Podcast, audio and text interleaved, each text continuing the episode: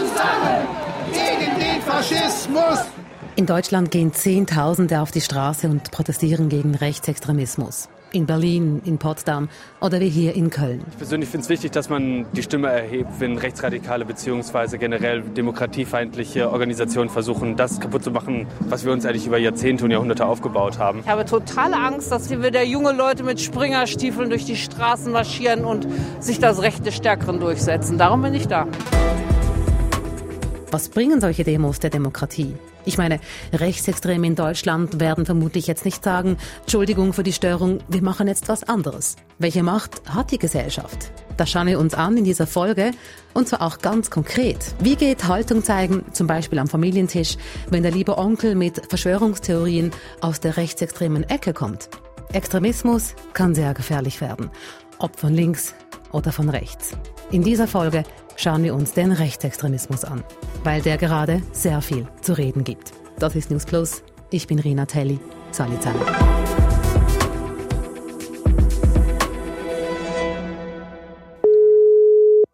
Ja, hallo. Einer, der Antworten auf meine vielen Fragen hat, ist der Extremismusforscher Damir Skenderovic. Er ist Historiker an der Uni Fribourg. In Deutschland gehen Zehntausende auf die Straße, darunter auch hochrangige Politikerinnen und Politiker. Ich nehme jetzt an, Rechtsextreme werden sich nicht sagen, oh je, es gehen so viele auf die Straße gegen uns, ja, dann mache ich jetzt halt was anderes. Also sind solche Demos auch ein Zeichen für Gleichgesinnte, dass auch die sich bewegen oder wie ist diese Symbolik genau zu verstehen?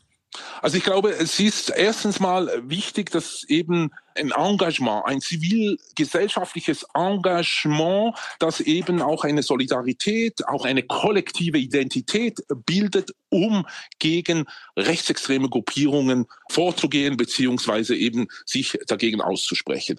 Das hat eine Mobilisierungskraft erstens und zweitens hat es eben auch eine Sensibilisierung und sagt, wir wissen, dass es diese rechtsextreme Gruppierungen, Aktivitäten gibt, die gegen Menschen gerichtet sind. Ich glaube, das ist auch wichtig, nicht zu vergessen, dass Rechtsextremismus, Rassismus, dass hier gewissermaßen Menschen über diese, ob es jetzt Gewalt ist oder Hassreden, die Ziele sind und entsprechend auch zu Opfern gemacht wird. Und dass man hier über solche Kundgebungen auch eben die Unterstützung beziehungsweise eben die Solidarität mit diesen Opfern zum Ausdruck bringt. Gleichgesinnte mobilisieren und sensibilisieren. Diese Kraft stecke also in Protesten gegen Rechtsextremismus. Dass in Deutschland so viele auf die Straße gehen, hat damit zu tun, was letzte Woche ans Licht gekommen ist. Es ist eine Recherche, die Deutschland bewegt hat. JournalistInnen von Korrektiv haben von einem geheimen Treffen berichtet. Demnach haben sich in einem Landhaus bei Potsdam im November bekennende Rechtsextreme getroffen. Einige von ihnen werden vom Verfassungsschutz beobachtet. Mit dabei waren auch Politiker der AfD.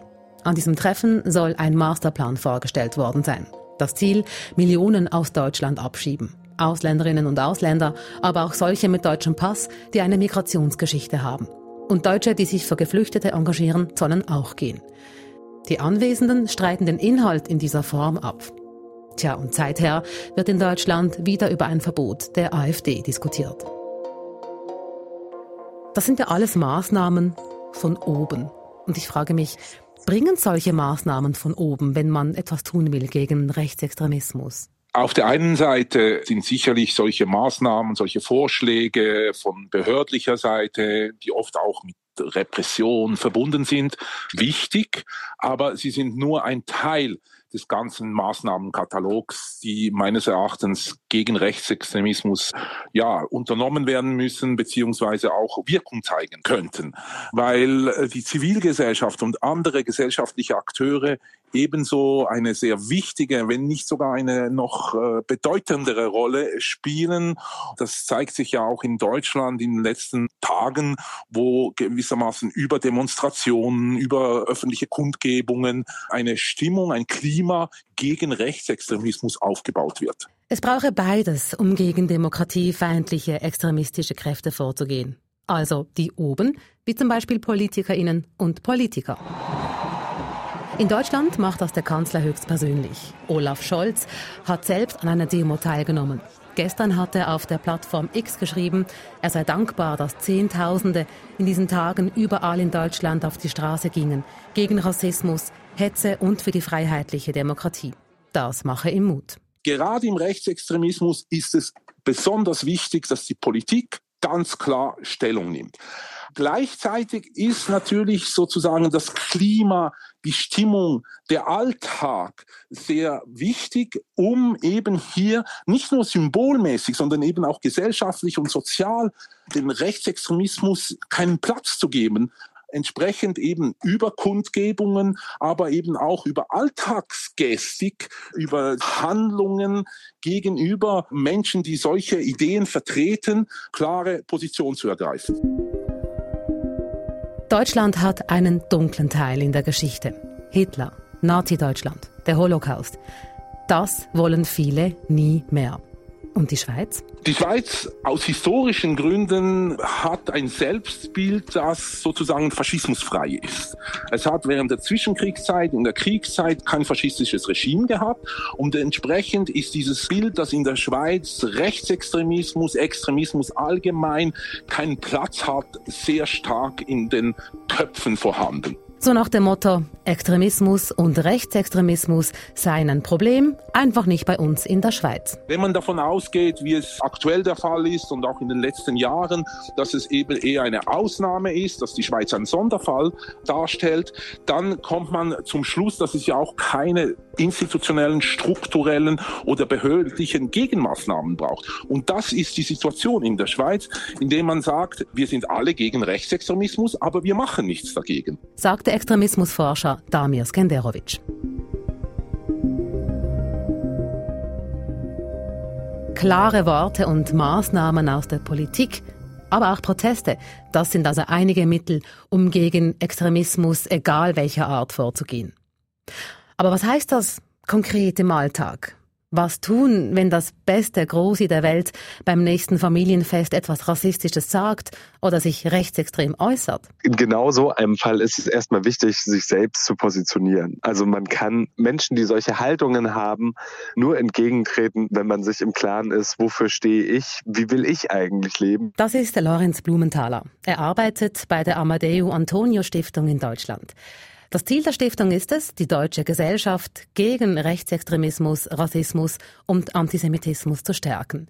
Sie unterstützt zum Beispiel Antirassismusprojekte an Schulen. In dem Fall bei der lieben Oma würde ich jetzt dann erstmal versuchen, wirklich mit Gegenfragen zu antworten. Also wie kommst du denn zu dieser Einstellung zu dieser Meinung? Woher hast du diese Informationen? Also häufig hilft es dann auch mal nach Quellen zu fragen ähm, und dann ja seine eigenen selbst recherchierten Fakten und Haltungen anzubieten und ja, Leute auch darauf aufmerksam zu machen, dass sie in dem Fall jetzt rassistisch, antisemitisch oder rechtsextrem argumentieren. Und ich glaube, was auch noch dabei sehr wichtig ist, ist es möglichst sachlich zu bleiben. Also nicht gleich sofort in die Verurteilung reinzugehen, sondern erstmal ganz sachlich mit Ich-Botschaften seinen eigenen Standpunkt klarzumachen. So könnte man also vorgehen, wenn man in der Familie oder im Freundeskreis Extremismus begegnet.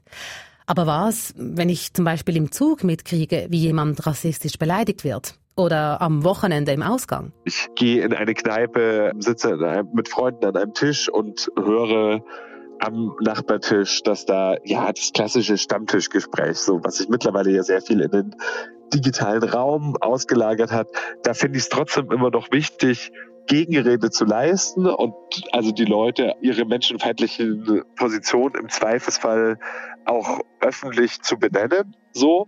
Aber das macht man dann im seltensten Fall, um die Person die diese Einstellungen schon hat, zu überzeugen, weil das gerade auch so eine soziale Drucksituation aufbaut, sondern eher um ja die schweigende Mehrheit, die da drumherum sitzt und das auch wahrnimmt, darauf aufmerksam zu machen und eher die zu überzeugen und mitzunehmen und jetzt nicht in dem Fall die Person, die jetzt da quasi sitzt und das von sich gibt. Denn die wird man in so einem kurzen Kontext wahrscheinlich nicht erreichen können.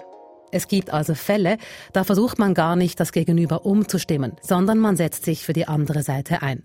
Für die, die sonst am Stammtisch vielleicht nicht zu Wort kommen.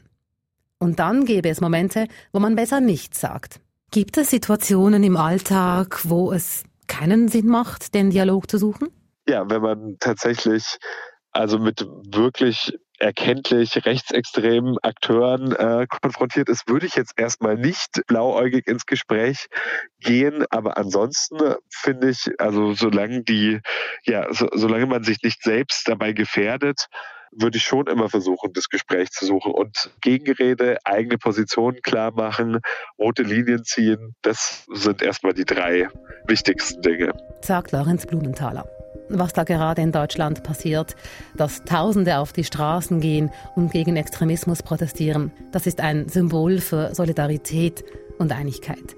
Demos sind also ein Hebel, den die Bevölkerung hat im Kampf gegen Extremismus. Die Politik kann was tun, aber eben auch wir im Alltag. Wir haben auch einige Fragen von euch bekommen, etwa was es braucht, um die AfD zu verbieten. Ich habe euch dazu einen Artikel verlinkt. Darin geht es um die Demos, aber eben auch, was so ein Verbot bringt oder eben nicht. Ihr findet den Link im Beschrieb zu dieser Folge. Falls ihr sonst noch Fragen an uns habt zu diesem oder einem anderen Thema, dann schreibt uns newsplus.srf.ch. Das war's für heute. Für diese Folge am Werk waren Oliver Carrison, Katrin Hiss und Lea Sager. Ich bin Rina Telli. Bis gleich.